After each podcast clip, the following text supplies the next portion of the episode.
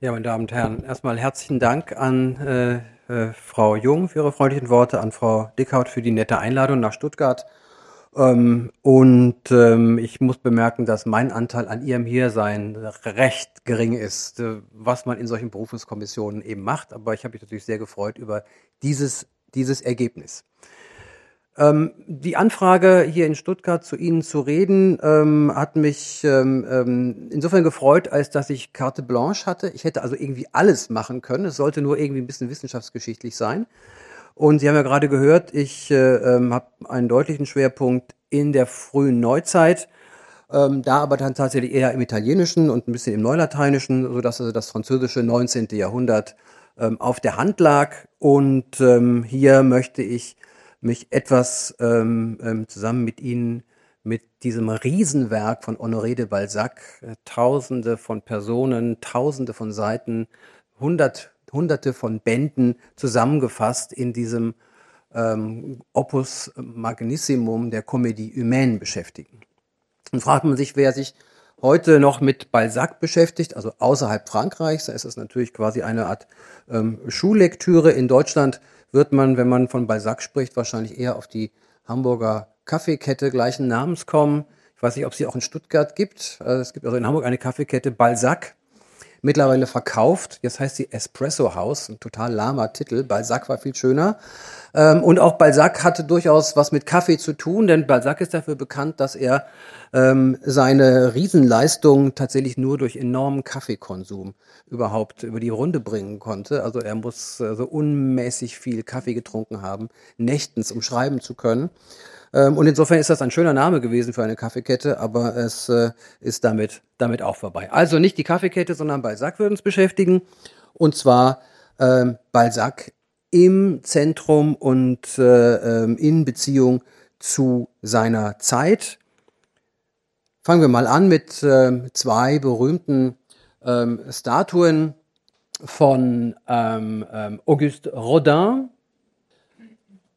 Sie finden die linke ähm, Statue hier im, im Garten des, äh, des Musée Rodin, ähm, aber tatsächlich seit den 30er Jahren auch schon äh, auch noch in Paris auf der Avenue Montparnasse, äh, ähm, Ecke Boulevard Raspail. Da steht also dieser, dieser Balzac, ähm, ein gar nicht so großes, aber durch seine Raumwirkung unglaublich äh, präsent wirkende äh, Statue, also Balzac hier mit äh, eng an den Mantel äh, an den Körper gezogenen Mantel, weit flatternden, weit flatternden Haaren.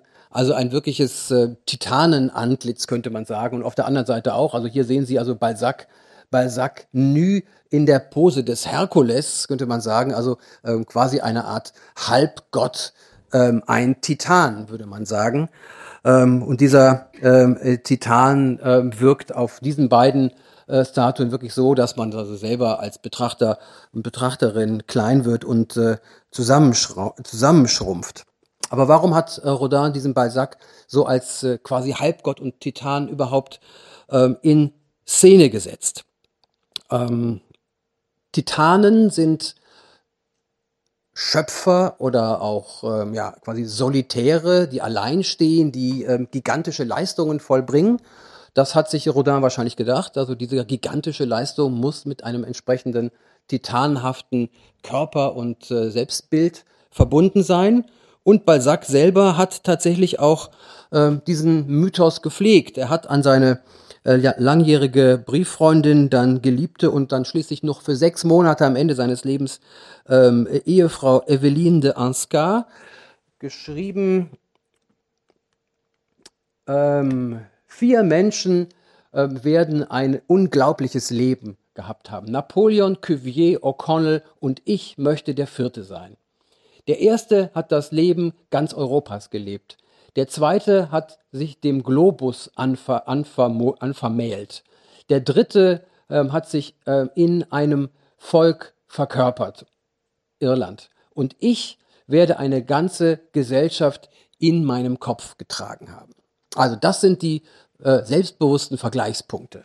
Napoleon, ähm, Cuvier, O'Connell.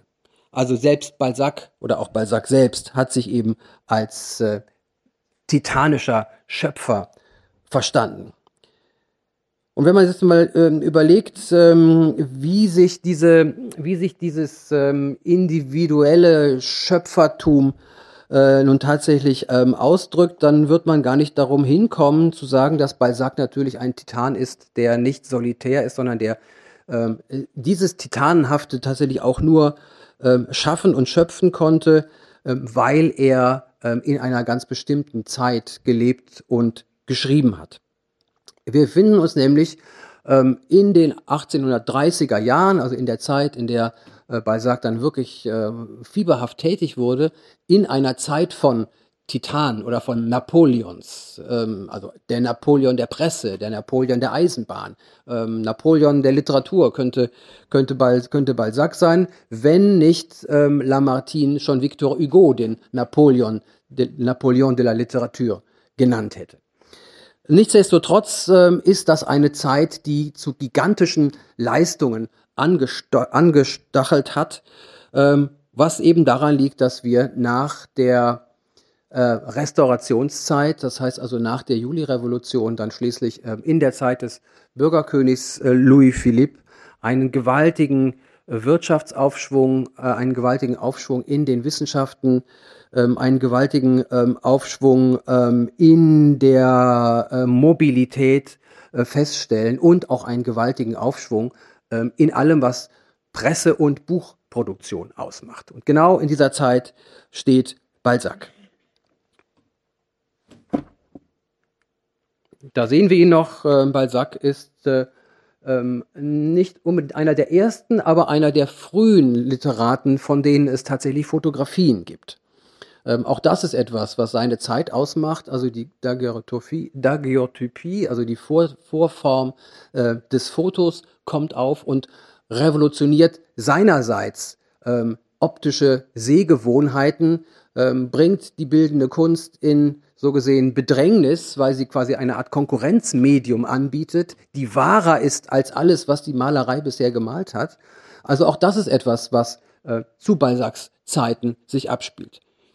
Ganz kurz äh, ähm, eine kleine, kleine Aufstellung, ein kleiner Steckbrief äh, seines rasenden Lebens. Also er ist wirklich nur 51 geworden. Also er hat ähm, nicht mal das Alter, mein Alter erreicht und vielleicht auch das Alter von vielen, die hier, die hier sitzen. Äh, dennoch hat er eine unglaubliche ähm, ähm, Fülle an, an Texten hinterlassen. Darüber werden wir auch gleich noch reden.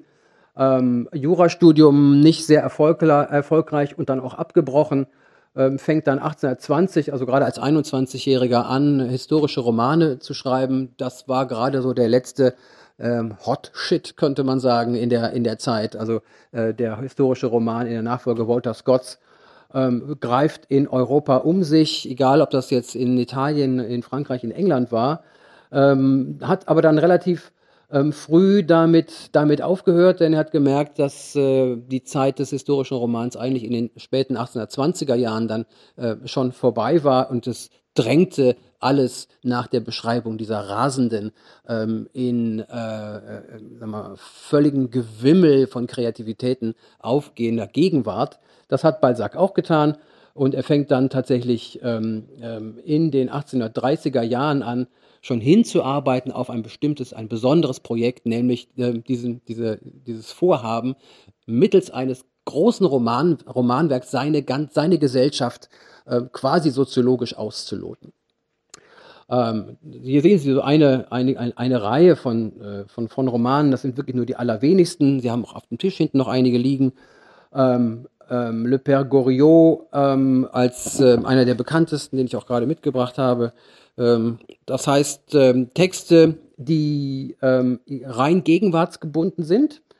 Die historischen Romane hat er hinter sich gelassen und 1841 äh, äh, beginnt er die Veröffentlichung dieses Gesamtwerks als Comédie humaine zusammenzufassen. Ein wirklich großer Plan, der bisher noch von keinem Schriftsteller auf diese Weise ähm, äh, umgesetzt worden ist. Ähm, ähm, also ein Versuch, nicht einzelne Texte zu schreiben, sondern diese Texte in Verbindung zu bringen, durch verschiedene Arten. Das werden wir auch noch sehen, wie das funktioniert und warum, warum er dieses ähm, Unternehmen überhaupt beginnt.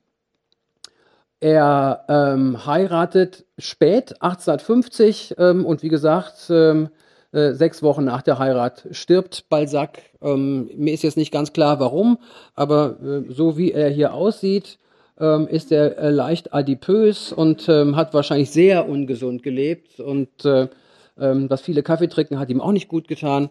Also das könnte durchaus ein Grund sein, aber ähm, ich gucke nochmal nach, ähm, was Balzacs äh, Todesursache war. 1850 äh, stirbt er. Ähm, er hätte, sagen wir mal, bei vernünftigerem, vernünftigerem Leben ohne weiteres noch die, 1700, äh, die 1880er Jahre erreichen können, also erleben können, wie Flaubert zum großen Autor wird, wie, wie, Emile, wie Emile Solar quasi so eine Art ähm, Balzac Revisited auflegt mit seinem Riesenroman, äh, den, der, den Rougon Macquart. Äh, dazu ist es leider nicht gekommen und äh, kontrafaktische Fragen sind zwar reizvoll, ähm, führen uns aber hier nicht weiter.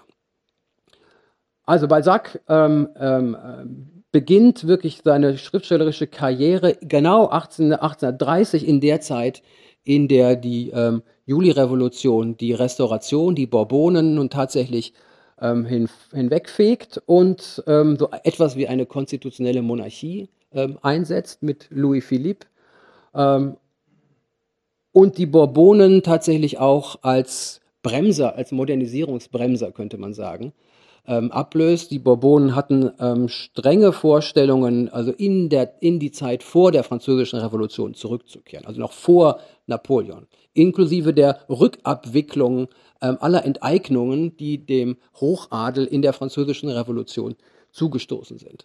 Ähm, inklusive der Rückabwicklung der ganzen neuen napoleonischen Aristokratie, die den Altadligen natürlich ein Dorn im Auge war. Sie können sich denken, das war ein, ein riesiger Rückschritt in, bis hin zur Haarmode, die wiederum ähm, ähm, zu, den, zu den Zöpfen bei Männern äh, zurückführte. Also wirklich ähm, eine in vielerlei Hinsicht Modernisierungsbremse. Das war vorbei 1880 ähm, und jetzt fängt wirklich an, die Wirtschaft äh, zu brummen. Ähm, Frankreich ähm, ähm, erlebt eine ähm, beispiellose ähm, Industrialisierung. Ähm, das kann man zum Beispiel ablesen an, an den Bahnstrecken, die in kürzester Zeit das Land durchziehen. Das ist dann natürlich damit verbunden, dass man, um alles das aufzulegen, eine gewaltige Schwerindustrie braucht. Das heißt also Eisenindustrie, ähm, Stahl, Stahlindustrie ähm, äh, wächst. Ähm, sie verfünffacht sich äh, im Zeitraum zwischen 1800 und 1846 ähm, tatsächlich auf ähm, ein, also die Produktion von Eisen und Kohlen ver, ver, verfünffacht sich in, in dieser kurzen Zeit.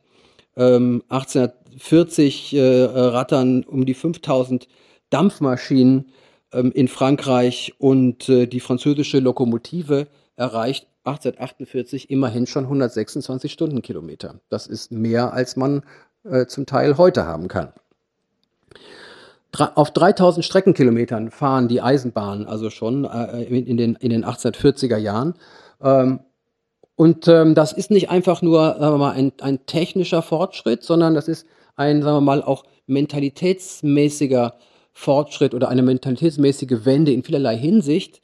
Ähm, denn ähm, wie Heinrich Heine sagt, ähm, die Eisenbahn äh, tötet die Zeit.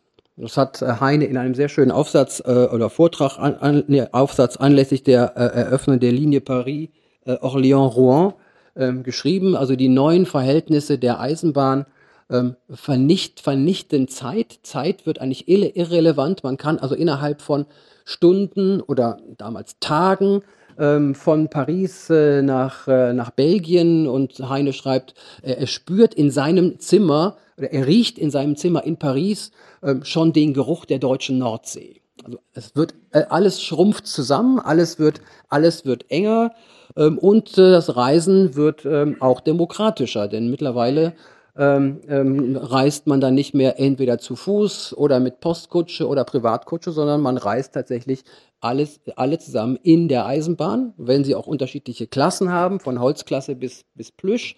Ähm, alle kommen doch gleich schnell an. Also das sind doch durchaus ähm, ähm, auch mentalitätsmäßige Neuerungen, die die Eisenbahn ähm, hervorbringt. Mit, der Eis mit dem Eisenbahnbau, ähm, mit der Notwendigkeit der ähm, der entsprechenden äh, Stahl- und Eisenerzeugung äh, gibt es natürlich dann auch die Notwendigkeit für einen gewaltigen Kreditbedarf, also einen Geldbedarf. Also das heißt, das Eisenbahn ähm, lassen die Banken aus dem Boden schießen. Abenteuerlichste ähm, Kreditmodelle werden aufgelegt zur Finanzierung, zum Teil ähm, äh, unseriöser, wie man sich das gar nicht denken kann. Das heißt also, das ist auch die Zeit der großen, großen Bankenskandale, ähm, die dort ausbrechen, aber auch die Zeiten von unglaublich schnellem Erfolg und von rasenden Finanzkarrieren. Ähm, also äh, Baron James ähm, Rothschild ist so, ist so ein Fall. Und wenn Sie mal lesen wollen, wie das sich in der Literatur äh, oder wie man sich das in der Literatur gedacht hat, dann könnte, könnte ich Ihnen empfehlen, den Roman L'Argent von Émile Zola zu lesen, wo es genau äh, um dieses Auf und Ab von abenteuerlichsten Finanzierungsmodellen äh, geht, dem Ruin an einem Tag und der, äh, der absoluten Börsenose am nächsten. Kreditinstitute schießen aus, de, aus dem Boden, Arbeitskräfte werden in unglaublicher Zahl gebraucht. Sie ähm, werden sich durchaus auch konzentrieren in den Ballungszentren, ähm, hauptsächlich Paris. Paris wächst mit einer unglaublichen Geschwindigkeit.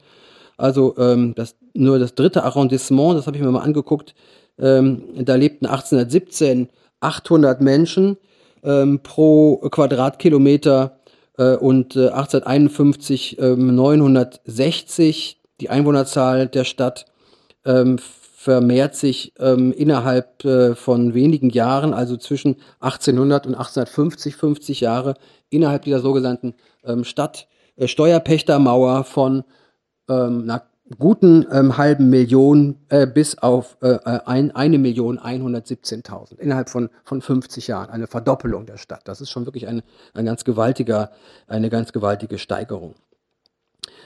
Also wir befinden uns in einer Zeit der des, quasi des, des beschleunigten, der beschleunigten äh, Zeiterfahrung, ähm, der ähm, beschleunigten ähm, Bevölkerung, ähm, letztlich aber auch in der Zeit ähm, einer, sagen wir mal, sich beschleunigen und vergrößernden Leserschaft. Und das ist ein interessantes äh, Thema, ähm, das ich Ihnen ein bisschen ausführen muss, weil Balzac unmittelbar damit verbunden ist. Ähm, wir befinden uns ähm, in, der 1800, in den 1830er Jahren in einer Zeit, in der sich Lesegewohnheiten und Buchmarkt radikal ändern. Ähm, und Balzac wird dann natürlich auf seine Weise auch Anteil daran haben. Balzac ähm, war später befreundet mit ähm, einem Menschen namens Émile de Girardin, den die Zeitgenossen dann wiederum den Napoleon de la Presse genannt haben, also ein ähnlicher Eroberertyp äh, wie Napoleon für das Territoriale. Und das Besondere ist, dass ähm, ähm, Girardin die Idee hatte, die uns heute völlig selbstverständlich erscheint, in Zeitungen Werbung zu schalten. Das geschieht ab 1836. Damit konnte Girardin innerhalb kürzester Zeit den, äh, den, den, den, ähm, den Preis der ähm, Einzelausgabe seines Blattes La Presse um die Hälfte reduzieren. Ähm, konnte entsprechend ähm, Frankreich mit diesen, mit diesen Exemplaren fluten und ein gewaltiges ähm, Vermögen anhäufen. Andere folgten ihm, also diese Zeitschrift La Presse ist äh, tatsächlich auch eine sehr langlebige Zeitschrift, Émile de Girardin, Le Siècle, Le Constituel, das sind so einige, die ich Ihnen hier auf, aufführe mit den entsprechenden Verlegern, dieser Dr. Veron, das ist auch so eine interessante Gestalt, der tatsächlich ursprünglich ähm, Mediziner äh, gewesen ist, ähm, der dann Opernimpresario war und mit äh, den Opern von, von äh, Giacomo Meyerbeer ein unglaubliches Geld verdient hat und dann in den Zeitungsbetrieb äh, eingestiegen ist und äh, ähm, Le Constitutionnel aufgelegt hat. Ähm, da wird natürlich genau dieser Modus Werbung schalten ähm, nachvollzogen und man überlegt sich ähm, Strategien der langfristigen Leserbindung. Und das ähm, macht man mit Hilfe der Literatur ähm, und indem tatsächlich nun der Feuilleton-Roman ähm, auf die Welt kommt. Das heißt also, ähm, man bringt jeden Tag ein Stückchen Roman, ähm, möglichst prominente Autoren, dass die Leser also wenn sie schon nicht für die Weltgeschichte interessiert sind, doch wenigstens tatsächlich diese, diese Romanhäppchen ähm, weiterlesen wollen. Und das passiert ähm, im, ähm, ähm in, in, den, ab den 1830er Jahren ebenfalls. Das heißt also, die Werbung und der Feuilleton-Roman, das sind also die großen neuen Erfindungen, äh, die die Zeitungen ähm, groß machen und die gewaltige neue Leserschichten erschließen, ähm, sodass wir ähm, ähm, mit ähm, Augustin Saint-Beuve, habe ich ihn hier auch, ah, kommt gleich, Augustin Saint-Beuve, ähm, von so etwas wie einer Literatur industriell reden können. Also 1839, wir sind also am Anfang dieser Zeit, schreibt äh, Saint-Beuve, das ist ein, einer der Kritikerpäpste dieser Zeit, ähm, einen sehr abschätzigen Artikel über diese, äh, sagen wir mal, ähm, kommerzialisierenden und verdummenden Folgen ähm, dieser Art von äh, Literatur, die kommerziell und industriell wird. Ähm, also er beklagt über die, ähm, die, Original, die Originalitätsverlust, ähm, die Einheit des Werkes, ähm, über die mangelnde Kritikfähigkeit des Publikums und so weiter und so weiter. Also alles, was also Kulturkritik so aufzubieten hat. Ähm, wenn man das Ganze mal positiv wendet, ist also ist vieles davon wahr. Äh, aber man muss auch sehen, dass ähm, diese, diese Art des Feuilleton-Romans in sehr potenten Zeitungen ähm, un, ähm, unendlich viele ähm, neue ähm, Romanprojekte hervorgebracht haben, denn diese Zeitung war natürlich hungrig. Die brauchten möglichst viel, möglichst schnell und von möglichst bekannten Autoren. Ähm, und so waren also Autoren wie Eugène Sue, also einer der Stars der Szene, Les Mystères de Paris 1842-43 im Journal des Débats, ähm, also einer der meistgelesenen Autoren ähm, Mitte des 19. Jahrhunderts. Ähm, er hat tatsächlich über äh, zwei Jahre und er hat dann unendlich viel weitere Texte geschrieben, das ist nur der bekannteste Roman, ähm, äh, je, jeden Tag äh, produziert und äh, am, am, Ende wurde das Ganze dann, nachdem es in der Zeitung quasi abgefrühstückt war, auch noch als ähm, Buch veröffentlicht. Aber äh, Eugène Sue hat sich überhaupt nicht dafür interessiert, äh, das Ganze jetzt quasi irgendwie mal rund zu schleifen. Denn Sie können sich denken, wenn man jeden Tag so ein Stückchen schreibt, dann vergisst man unter Umständen, was man vor fünf Wochen geschrieben hat oder vor, vor, vor, vor, vor einem Jahr. Das heißt also, das Ganze ist zum Teil ein bisschen unlogisch, die Zeiten passen nicht, aber das verfolgt der Leser ja so gesehen auch nicht, denn die Zeitungen sind weg. Nicht, nichts ist so alt wie die Zeitung von gestern. Ähm, man äh, äh hat also gar nicht mehr in, richtig in Erinnerung, was man eigentlich vor fünf Wochen gelesen hat. Ähm, und äh, Eugène Sue war dann schon wieder in weiteren Projekten verstrickt. Das heißt also, als das Buch dann rauskam, hat das irgendein Schreiberling für ihn gemacht. Ähm, und ähm, diese Sachen sind äh, relativ, relativ unrund und auch relativ, äh, sagen wir mal, klischeehaft, wie man dann im Nachhinein liest. Wie konnten diese Autoren diese, diese Wahnsinnswerke überhaupt schreiben? Ähm, auch das ist ein äh, Element dieser Industrialisierung durch Arbeitsteilung. Ähm, also diese Autoren, also Eugène Sue, Souillet, äh, Alexandre Dumas-Père ähm, ganz besonders, ähm, die konnten tatsächlich diese, diese tägliche Leistung nur vollbringen, indem sie eine ganze Werkstatt betrieben. Also mit Rechercheuren, mit Leuten, die das schon mal vorschrieben, äh, mit Kopisten. Also das waren richtig, richtige kleine, kleine Wirtschaftsunternehmen, könnte man sagen. Und am Ende setzte dann also der große Meister quasi so einen Stempel drunter, par Alexandre Dumas Père. Also das sind so wie diese Malerwerkstätten aus dem, ähm, aus dem ähm, 17. Ähm, Jahrhundert. Ähm, die haben gearbeitet wie Rubens, könnte man sagen. Ja? Und letztlich ist auch ähm, ähm, Augustin Saint-Beuve, äh, der diese Art von, von industrieller Literatur so verdammt, ähm, auch nicht denkbar ohne diese Industrie, denn ähm, auch Saint-Beuve hat ähm, täglich, ähm, also beziehungsweise wöchentlich, ähm, seine ähm, Causerie de Lundi abgeliefert. Um, und äh, diese Causerie de Lundi ähm, fassen, äh, umfassen zum Teil in der äh, in der Druckfassung um die, um die 20 Seiten. Wenn man sich mal so eine, so eine Plejad-Ausgabe anguckt, wo die ganzen Kurserie drin, drin sind, dann sind das ein, ein Artikel 20 Seiten und das hat er jede Woche geschrieben. Immer von, von, ähm, von Dienstag, Dienstag bis, bis Sonntag. Montag war es dann in der Zeitung. Und das über Jahre hinweg. Das heißt also, auch er brauchte diesen Druck, diesen Publikationsdruck jetzt tatsächlich nicht für, für das, das einfachste Feuilleton-Publikum, aber sagen wir mal für, die, für das etwas gebildetere Publikum, was aber ebenfalls diesen, diesen Fut, dieses Futter brauchte, Also auch, auch der Verächter der äh, Literatur industriell ist ohne diese äh, Literatur industriell äh, überhaupt nicht möglich gewesen. So, wenn wir jetzt zu Balzac kommen, Balzac ist einer der ähm, Hauptfeuilleton-Autoren dieser Zeit. Ähm, viele seiner, seiner späteren Texte, ähm, also ab den 1832er, 33er Jahren, äh, sind auch zunächst mal im Feuilleton ähm, erschienen. Ähm, und jetzt können wir uns auch erklären, warum Balzac so viel produziert hat. Weil er schlicht musste. Also er hatte, er hatte Verträge mit, mit, den, mit den Zeitschriften, mit den Zeitungen. Er musste jeden Tag liefern. Ähm, ähm, die Zeilenzahl war vorgegeben. Ähm, und schreiben Sie mal 365 Tage im, im Jahr, ähm, jeden Tag, jeden Tag ähm, die zehn Seiten. Da kommt dann in der, auf die Dauer schon einiges zusammen. Das heißt also, die Comédie Humaine ist auch so groß, weil die Literatur dieser Zeit äh, genau das, das von ihm verlangt hat.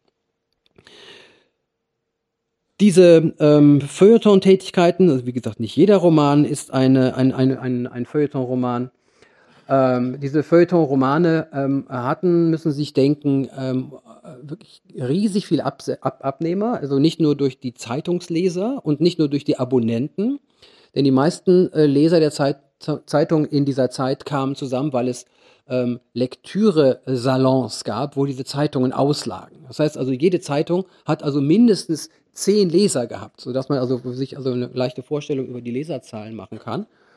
Ähm, und dann wurden ähm, diese, diese Romane, also wie Süß, Mystère de Paris oder Dumas, Dumas Romane, ähm, die man als Feuilleton-Roman für, sagen wir mal, relativ leicht lesbar hielt, ähm, dann auch noch quasi ähm, in einer zweiten Welle vermarktet ähm, und, und zwar in so einer Art von Prä-Taschenbuch, könnte man sagen. Gab so brosch, brosch, broschierte, broschierte Bände, die waren nicht gebunden. wer sich Bücher kaufte, äh, hat die meistens selber gebunden für seine Privatbibliothek mit dem entsprechenden äh, Design. Das ist also alles personalisiert, aber ein, einfache Literatur äh, erschien zunächst mal nur ähm, als Broschüre und äh, ganz besonders in einem, in einem Verlag, den es immer noch gibt, den Verlag Hachette, ähm, heute noch so als Lexikon-Verlag auch bekannt. Die haben aber ähm, schon in den 1840er Jahren ähm, eine riesige Kette von Eisenbahnbuchhandlungen gegründet und haben dort die Bibliothèque des Chemins de Fer verkauft. Also wirklich ex express für die äh, Eisenbahnfahrten gedachte Literatur.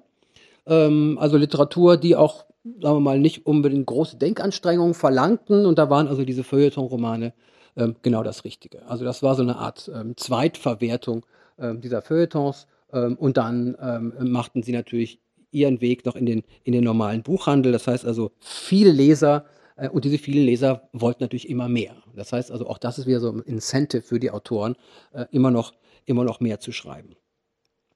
Also Balzac äh, ist einer von diesen Autoren und wir können uns jetzt auch ganz gut erklären, ähm, warum, ähm, warum wir hier so ein Riesenwerk haben. Aber das wäre nur die Hälfte der Wahrheit, denn ähm, Balzac ist ja nicht irgendein Feuilleton-Autor. Ähm, also ich würde ihn wirklich bei weitem nicht äh, auf die Ebene von Eugène Sue setzen, sondern Balzac war ein Autor mit einem entsprechenden Anspruch, wie er ja selbst formuliert hat. Also er wollte sein wie Napoleon, wie Cuvier. Ähm, also und ähm, ähm, was er selber leisten wollte, war die seine Gesellschaft in seinem Kopf zu tragen. Das heißt also ein großes Tableau seiner Gesellschaft zu entwerfen. Ähm, und ähm, das, das, trieb, das trieb ihn an und nicht einfach nur ähm, das Einnehmen des entsprechenden, äh, des entsprechenden Geldes. Also Balzacs Kunstwille ist ein ähm, durchaus wissenschaftlicher Kunstwille, ein soziologischer Kunstwille, könnte man sagen. Ähm, er wollte der Historien äh, des Mœurs äh, seiner Zeit sein und gleichzeitig aber auch den Leser äh, über die Tiefen und Untiefen ähm, dieser Zeit ähm, führen ähm, durch ähm, einen bestimmten Erklärungsansatz, den er seinen Roman auch mitgibt. Und so könnte man, könnte man sagen, findet man in seinen Romanen eigentlich beides, nämlich Chaos und Kosmos. Ähm, so hat äh, ähm, Rainer Warning einen wichtigen Aufsatz zu äh, Balzac genannt, Chaos und Kosmos. Balzac stellt einerseits wirklich das wimmelnde ähm, ähm, in seinen, sagen wir mal, Grundfesten, moralischen Grundfesten erschütterte Frankreich und die französische Gesellschaft äh, ab den 1830er Jahren dar. Ähm, aber er versucht gleichzeitig äh, dieses Chaos zu ordnen, nicht zu harmonisieren, sondern ihm eine, eine, eine Ordnung zu geben. Und insofern werde ich auch meine weiteren Ausführungen so aufteilen in diese beiden, beiden Richtungen Chaos und Kosmos. Kommen wir zum Chaos, wenn wir die ähm, ja, das, das, da komme ich gleich noch zu. Wenn man sich ähm, äh, Balzacs Romane anguckt, äh, dann wird man in, in den meisten von ihnen auf eine Welt voller Abgründe treffen. Ähm, ein Beispiel, äh, La Cousine Bête von 1848. Anfangsszene ähm, in einem Milord, das war eine gerade modische Kutsche zu der Zeit, ähm, kommt Monsieur Crivel angefahren. Er heißt bei Balzac tatsächlich so. Äh, ein 50 Jahre alter Hauptmann der Garde Nationale ähm, mit allen Orden und Ehrenzeichen ähm, geschmückt, also ähm, Orden der Ehrenlegion an, an, der, an der Uniform. Er trägt gelbe Handschuhe, ganz wichtig. Gelbe Handschuhe, das sind die, das sind die äh, Modeaccessoires der, der Dandys ähm, und äh, umflort von der selbstzufriedenen äh, vom selbstzufriedenen Lächeln seines, seines unendlichen Reichtums. Und er ist unterwegs zur Baronin Hulot, ähm, Schwiegermutter seiner Tochter. Ähm, und das ist eine Dame aus altem Hochadel, die aber durch die erotischen Karpaden ihres ähm, Ehemanns äh, in, völligem, in völligen Ruin getrieben worden ist. Also sie braucht, sie braucht Geld. Und nun macht ihr ähm, Crivel das unmoralische Angebot. Ähm, er möchte ihr nämlich eine Liebesnacht äh, abhandeln und dagegen will er ihr den Schuldenerlass ähm, vorschlagen. Das lehnt sie aber als große Seele ab. Das ist so eine typische Balzacsche Grundsituation. Die Parvenus, denen nichts heilig ist, die aber unendlich viel Geld haben, ähm, werden in Stellung gebracht mit dem quasi alten Adel. Der alte Adel ist durchaus nicht immer ähm, moralisch der, der bessere, aber zumindest werden sie in Stellung gebracht gegen, gegen Figuren, denen eine, sagen wir mal, gewisse Moralität noch wichtig ist. Ähnliches Beispiel ähm, Le Père Goriot, ähm, vielleicht einer der berühmtesten Romane von Balzac. Ähm, auch da haben wir diese Grundkonstellation. Da haben wir Goriot, einen bisschen schattigen, ähm, durchaus gewinnlerischen ähm, ehemaligen Nudelfabrikanten, der zwei Töchter hat, aber für den die Liebe zu den Töchtern alles ist. Das ist quasi der moralische ähm, das moralische Reichtum ähm, Goriots, aber seine Töchter, die hat er mittlerweile verheiratet in hochadlige Familien beziehungsweise in neureiche Familien. Die Töchter schämen sich ihres Vaters und lassen ihn mehr oder weniger verkommen und verhungern. Eine ähnliche balzacsche Situation. Moralität, ähm, die scheitert ähm, und menschliche Schuftigkeit, die siegt. Werden wir in sehr, sehr vielen Romanen Balzacs ähm, so vorfinden. Also, das heißt aber auch, ähm, wir befinden uns in einer Zeit der gewaltigen sozialen Mobilität. Dieser, ähm, dieser Krivell, dieser ähm, aufgestiegene Offizier der Ehrenlegion, war ursprünglich ein, ein, ein ziemlich, ziemlich schlichter, schlichter Krämer, der es aber geschafft hat, durch sein Geld aufzusteigen. Ähm, Goriot selber, äh, wie ehemals irgendwie hat irgendwie mit Korn gehandelt und hatte dann irgendwie durch die Wirren der, Re der Revolution irgendwie die Möglichkeit, das französische Revolutionsheer zu versorgen, wurde also wirklich reich. Also der Aufstieg ist ein ähm, extrem wichtiges äh, Thema bei Balzac. Ähm, und dieser Aufstieg ähm, ist ein Aufstieg, der nur funktionieren kann in einer Gesellschaft, in der es diese Klassenschranken, die also bis äh, in die 1800, späten 1820er Jahre ähm, relativ äh, äh, stabil waren, indem diese Klassenschranken eben nicht mehr so funktionieren. Die müssen durchlä durchlässig sein. Soziale Mobilität ist also ein typisch, sagen wir mal, postrevolutionäres Phänomen bei Balzac. Aufstieg heißt natürlich, ähm, es geht nach oben, aber es geht auch nach unten. Das heißt also, man kann genauso schnell wieder, wieder fallen. Man kann irgendwie vom Schneider zum ähm, Père de France werden, zu, also sagen wir mal zu einer der, der, der, der höchst, höchstrangigen Neuadligen äh, der, der französischen äh, konstitutionellen Monarchie unter, unter Louis Philippe. Man kann aber auch genauso gut den Gegen, äh, die Gegenrichtung antreten und wieder da landen, wo man angefangen hat. Ähm, also bei Balzac geht es dauernd, dauernd sehr schnell von unten nach oben und von, von oben nach unten. Also, Père Goriot ist so einer Lucien de Rubempré aus äh, dem, äh, dem äh, Illusion perdue. Ähm, das ist so ein junger Mann aus der Provinz, der dann versucht, ähm, in, in, in äh, Paris als, äh, haben wir ihn hier, Illusion perdue 1843, genau, also ein, ein dreibändiges, äh, also selbst wiederum schon ziemlich dickes Werk.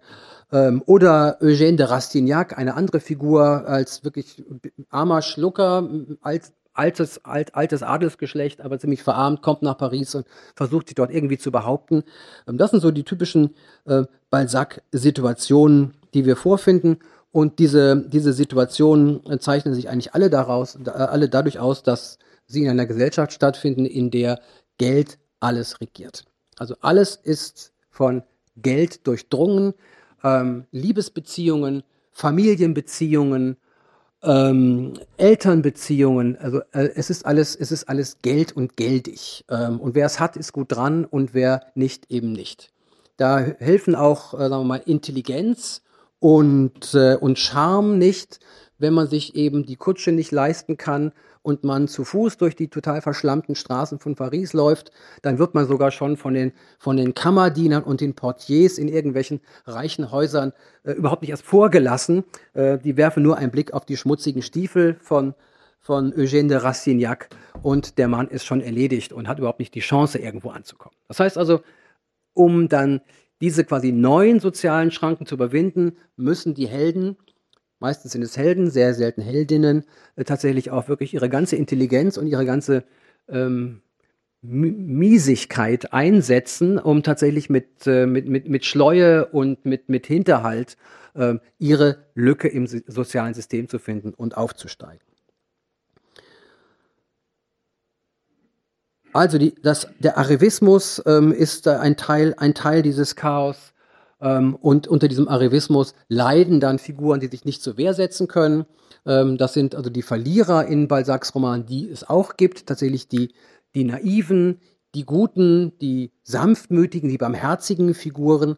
Aber diese Sanftmütigkeit ähm, ist etwas, was äh, tatsächlich den Figuren auch im Diesseits nicht nützt, weil sie alle untergehen und auch im Jenseits nicht, weil Balzac ähm, eben nicht wie Victor Hugo davon ausgeht, dass äh, das Leiden im Diesseits, ähm, im christlichen Jenseits dann noch belohnt wird. Das heißt also, wir befinden uns tatsächlich in so etwas wie einer, einer dantischen, dantischen Hölle, ohne dass wir wissen, dass es nachher noch ein Fegefeuer oder gar ein Paradies gibt. Also das Chaos ist äh, ähm, mit, mit Händen zu greifen, aber ähm, das Chaos ist eben nicht alles. Balzac hat, ähm, wie Sie hier sehen, in den 40er Jahren angefangen, äh, das Gesamtwerk als ähm, ähm, fortlaufenden Roman zu schreiben, das heißt irgendwie zu ordnen und äh, zunächst mal ihm auch einen besonderen Titel zu geben. Also die Romane heißen alle, haben alle ihre Einzeltitel, aber dann heißt das Ganze zusammen La Comédie Humaine. Comédie Humaine bezieht sich natürlich auf die Commedia Divina, von Dante, Dante Alighieri aus dem 14. Jahrhundert. Und wenn, wie gesagt, ähm, äh, es hier um das Menschliche geht, also das, das Divino, Divina, das heißt also dieser, dieser Ausblick in, die, in das Metaphysische hier auch fehlt, ist es zumindest eine, eine Bezugnahme auf dieses enzyklopädische Werk Dante Alighieris, der ja auch seine Gegenwart, ähm, sagen wir mal, ordnen wollte ähm, und durchaus auch in einem, sagen wir mal, bestrafenden oder in einem, sagen wir mal, der einer bestimmten irdischen oder auch jenseitigen Gerechtigkeit zuführenden Sinne ordnen wollte. Das will Balzac eben auch, indem er diesen Titel La Comédie ähm, humaine wählt. Ordnung passiert in dieser Comédie humaine auf, auf mehrere Weise. Also zunächst mal ähm, man ja davon ausgehen, Balzac kommt daher mit einem Sack von Romanen, die er vorher schon geschrieben hat. Und in dieser Zeit vorher hatte er noch gar nicht die Idee, das irgendwie zu ordnen. Er ordnet diese alten Romane, indem er quasi rückwirkend eingreift und diese Romane in irgendeiner Weise verkettet, ähm, indem er ähm, so etwas ähm, einfügt wie, wie wiederkehrende Figuren. Das heißt also, wir haben in diesen Romanen durchaus Figuren, die wir immer wieder treffen. Ähm, Im Père Goriot zum Beispiel, äh, Eugène de Rastignac ist hier also als, als junger Student, aber einer mit gewaltigem Ehrgeiz, äh, der in dieser schäbigen Pension wohnt, äh, ist eine Hauptfigur neben, neben Goriot. Dieser ähm, Rastignac, äh, den lässt Balzac dann in seinen Neubearbeitungen dieser alten Romane, äh, aber auch schon in La Peau de Chagrin 1831 als Randfigur auftauchen. Und dann wiederum in späteren Romanen, wo Rastignac selber nun wiederum äh, quasi bei seinem Aufstieg weiter beobachtet wird. Oder Figuren wie der Arzt Bianchon, ähm, der in keinem Roman wirklich eine Hauptfigur ist, aber in vielen Romanen so am Rande auftaucht. Das heißt also, diese Figuren verklammern dann diese vielen Romane. Und wenn wir auch um die 3000 Personen haben, die Balzac ähm, ähm, hier, ähm, hier kreiert, sind doch viele von diesen Personen solche, die als, als Personage reapparissant immer wieder auftauchen und uns so einen gewissen Halt und, und den Eindruck ähm, ja quasi einer, einer Kohärenz vermitteln.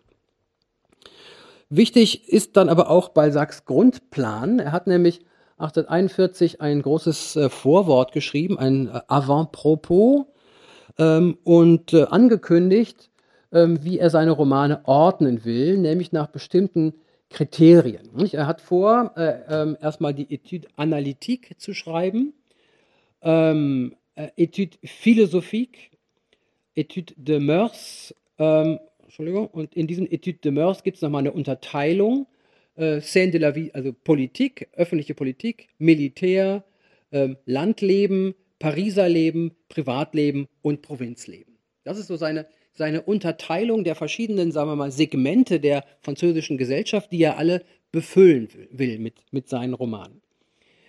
Die Etude Analytique ähm, sind relativ schmal befüllt.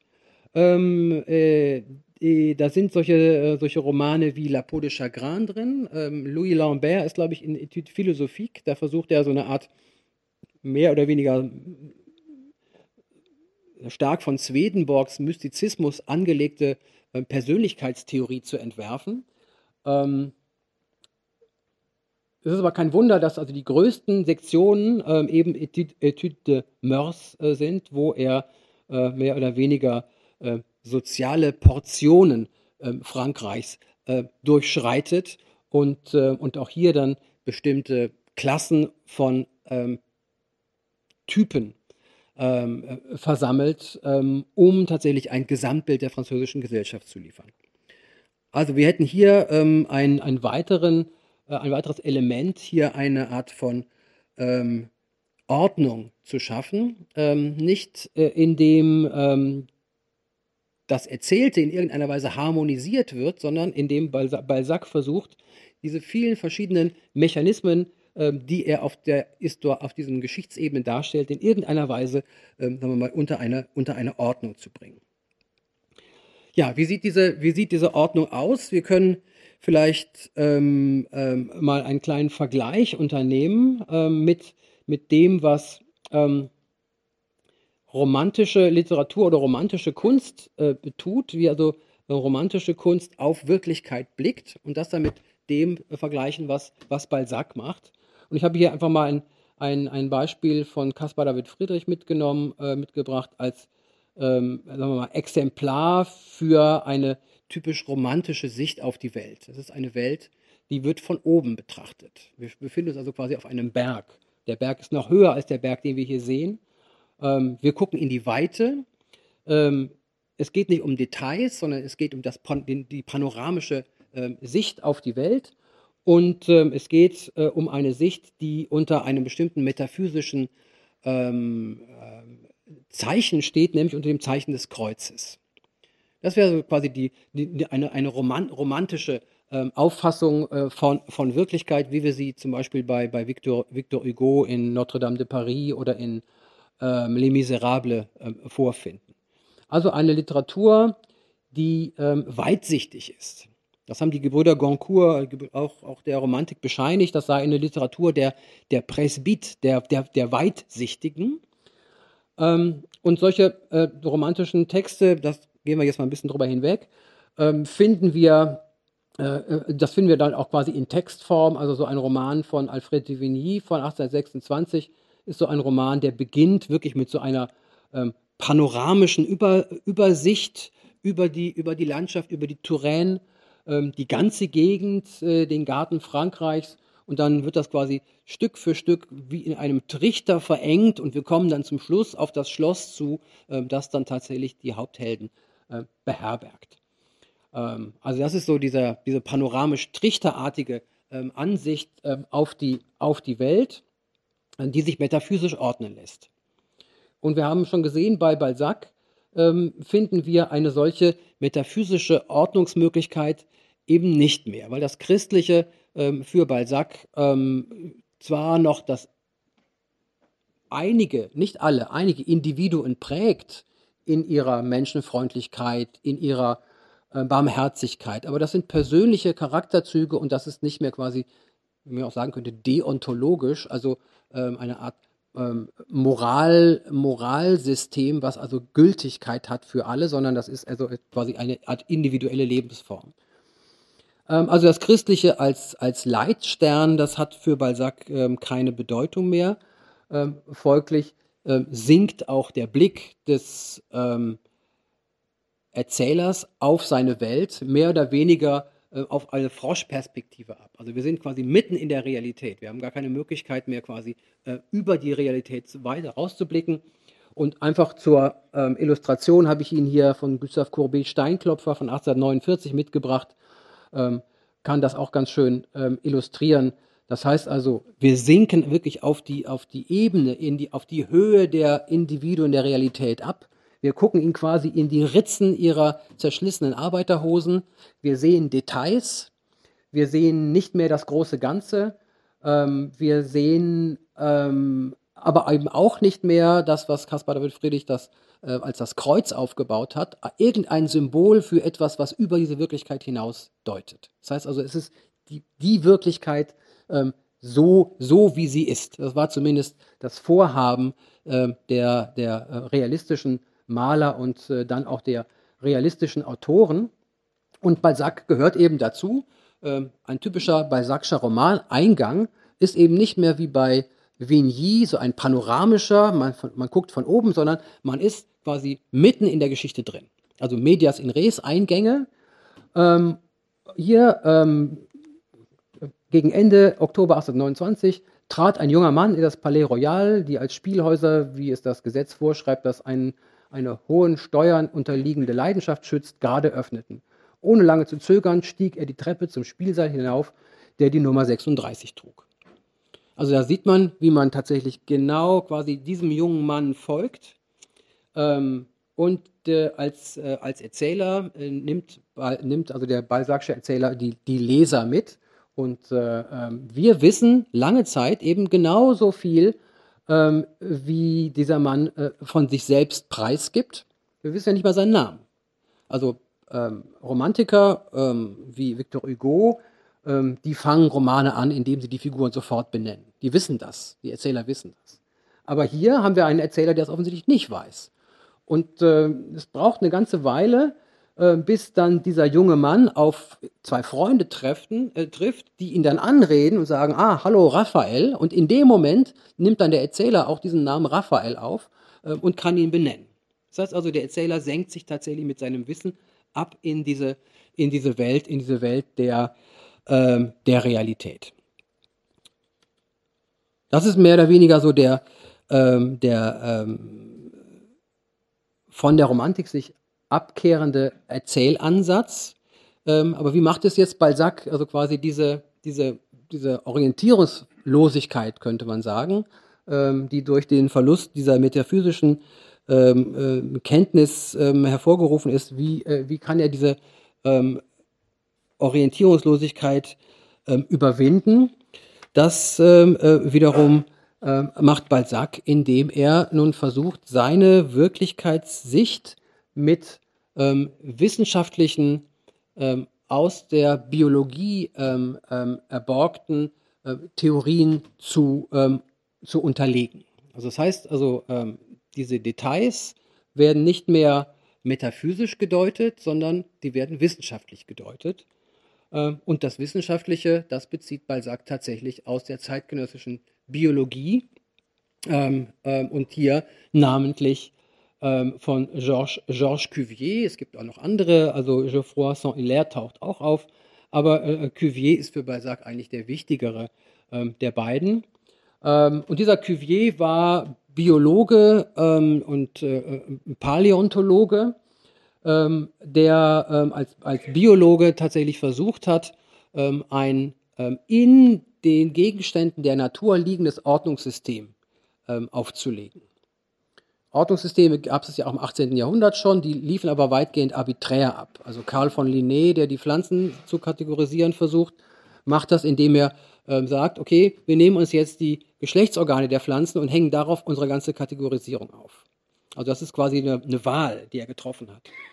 Und äh, Cuvier hatte eine andere Ansicht, er wollte tatsächlich also die ähm, essenz essentiellen Ordnungskriterien ähm, der, der, der Lebewesen und, und Arten erfinden äh, und auf, auffinden. Baupläne von, von Lebewesen erfinden. Das war sein großer Ansatz und das hat er niedergelegt in dieser Anatomie comparée. Ähm, und ähm, um, ähm, um das, ähm, um das äh, zu tun, ähm, geht ja nun tatsächlich aus, dass also Arten fix sind. Das gibt also keine Artenentwicklung und jede Art hat einen bestimmten Bauplan. Ähm, und dieser, diese Baupläne lassen sich, lassen sich vergleichen in dieser Anatomie comparée. Für Balzac ist nun wirklich sehr interessant, dass ähm, ähm, Cuvier dem Detail eine ganz besondere Rolle zuschreibt. Indem er ähm, ähm, setzt, dass natürlich in einem, einem, einem Bauplan eines, eines Tieres jedes Element seinen spezifischen Platz hat. Das heißt also, wenn man, wenn man diesen Platz kennt und dann nur wirklich ein Bruchstück hat, kann man mit diesem einen Bruchstück den ganzen Bauplan rekonstruieren. Das, dafür ist äh, Cuvier im, äh, in dieser Zeit ab 1820 berühmt geworden. Ähm, so wird er auch dargestellt. Also als Betrachter einzelner Fragmente ähm, von, von, von, von, von ausgestorbenen Lebewesen aus irgendwelchen Kalkgruben. Ähm, und er konnte durch seine Kenntnis dann ähm, tatsächlich die Rekonstruktion des ganzen äh, Lebewesens vornehmen. Also das waren richtige Showveranstaltungen, die er vorgeführt hat, wo man ihm ein Knöchelchen zeigte, was gerade irgendwie aus, einer, ähm, aus einem Steinbruch geborgen worden ist. Und er konnte dann, also vor dem Auditorium mit, mit, mittels diesem, dieses, dieses, dieses Knochens, hat er dann wirklich das ganze, das ganze äh, verlorene Gerippe rekonstruiert. Paläontologen arbeiten ja eigentlich immer noch ähnlich. Also man reicht, es reicht irgendwie ein ein, ein, ein, ein, ein, ein, Fragment, ein Fragment eines Schädels zu finden, um den ganzen Rest zu rekonstruieren. Das ist der Urheber äh, ist, ist, ist Cuvier. Und diese, ähm, da solche, solche ähm, Illustrationen finden sich dann eben in den entsprechenden Arbeiten Recherche sur les ossements fossiles von, ähm, von Cuvier. Und dieses Modell nimmt sich Balzac, ähm, um ähm, seine Rekonstruktionsarbeit der französischen Gesellschaft ins Werk zu setzen. Ähm, was natürlich nur unter einer Voraussetzung klappt, dass Humanité und Animalité äh, mehr oder weniger gleich funktionieren. Das ist eine der, der wichtigen ähm, Grundlagen dieser, ähm, dieses Avant-Propos zur, äh, zur Comédie Humaine von 1841. Mensch, das Mensch, Menschsein und Tiersein unterscheidet sich nicht grundlegend. Das Ganze lässt sich übertragen. Wir finden uns quasi in so einer Art prä-darwinistischen ähm, Betrachtung des Menschen.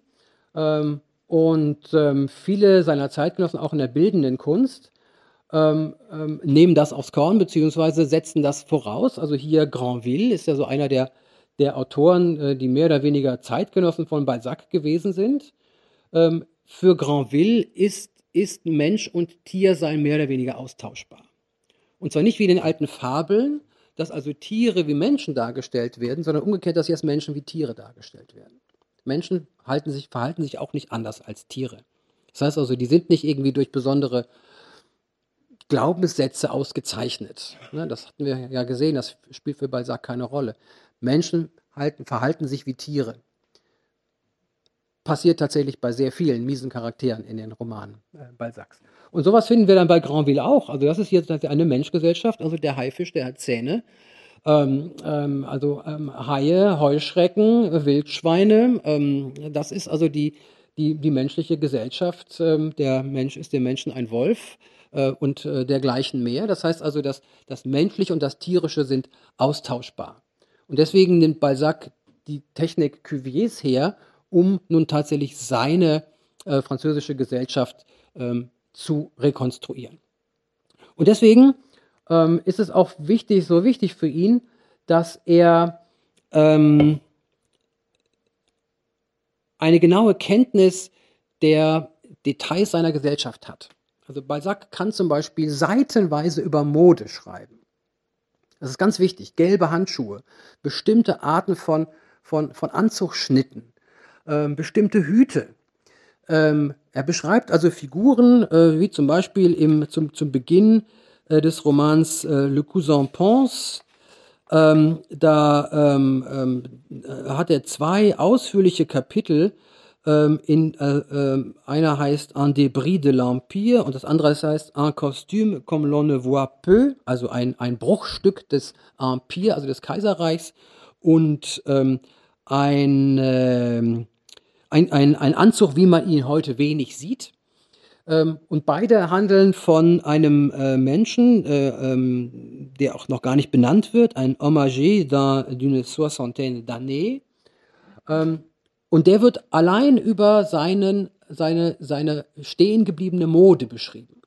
Ein Spencer, also ein, ein, ein, eine Art frackartiger ähm, so eine Art Sakko, aber etwas, was da so typisch Empire ist.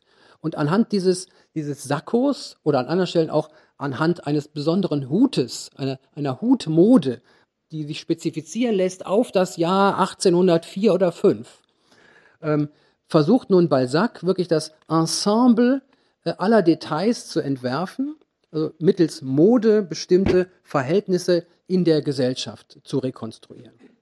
Also insofern ist äh, Balzac einer der, der Erfinder, könnte man fast sagen, der Modebeschreibung, ähm, aber ähm, als ähm, Ausweis oder als, äh, als Möglichkeit, bestimmte historische und soziale Verhältnisse ähm, zu, zu rekonstruieren. Und da reicht ihm tatsächlich ein Jabot oder eine Weste, um quasi alles andere, wie Cuvier das gemacht hat, äh, dazu zu rekonstruieren.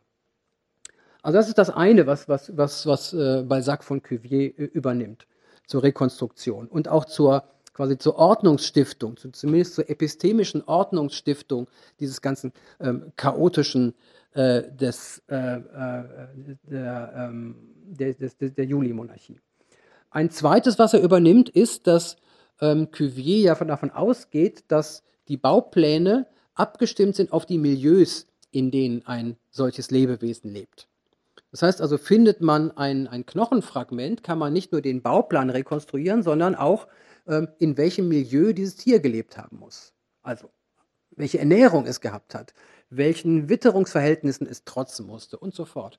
Und das macht, das macht Balzac auch. Also er, er stellt eine strenge Korrelation her zwischen, zwischen den Details der Individuen oder den Individuen selbst und, und, ihrem, und ihrem Milieu. Ein schönes Beispiel ähm, finden wir hier zu Beginn von Le Père Goriot. Ähm, das äh, beginnt mit der ausführlichen Beschreibung, ich weiß nicht, wer von Ihnen Le Père Goriot kennt, ausführliche Beschreibung einer äh, Pension, äh, Pension bourgeoise, also eines, einer, einer Pension, also eines sehr einfachen Hotels ähm, und die Insassen, die da drin leben. Also es ist relativ schäbig, es ist auch ziemlich billig und in dieser Pension sind wie im Mikrokosmos so die Figuren, die dann nachher in dem Roman auftauchen. Da wohnt auch Per Gor also Goriot. Nachher, äh, je ärmer er wird, desto weiter wird er oben in die Dachstube verbannt. Und diese Pension wird betrieben von einer äh, Madame Vauquet. Und da schreibt Balzac, mal kurz hier der französische äh, Text, Enfin, toute sa personne explique la pension comme la pension implique sa personne.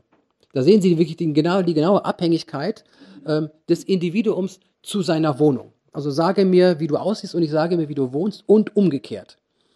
Und deswegen ist für Balzac auch die Beschreibung kein Selbstzweck, sondern das ist alles ähm, Rekonstruktionsarbeit, ähm, könnte man sagen. Und er hat sich enorm gut dokumentiert. Also er muss auch wirklich Modezeitschriften gewälzt haben. Nicht? Was, was trug man eigentlich 1805?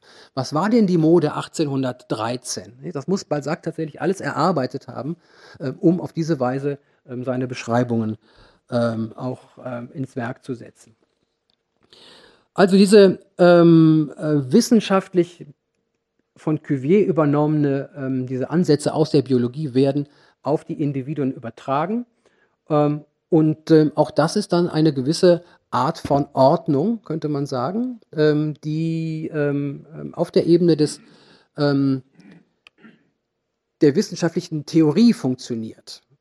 Was dann beschrieben wird, bleibt natürlich in aller, in aller seiner ähm, Schäbigkeit und in aller seiner Amoralität stehen, aber es lässt sich zumindest durchschauen mit wissenschaftlichen Methoden, ähm, wie der Mensch durch diese ähm, verlorene äh, Metaphysik in seiner Gesellschaft geprägt wird. Ähm, damit haben die Romane für Balzac ähm, einen deutlichen ähm, ja, Erklärungsansatz, also einen deutlichen epistemischen Ansatz, könnte man sagen.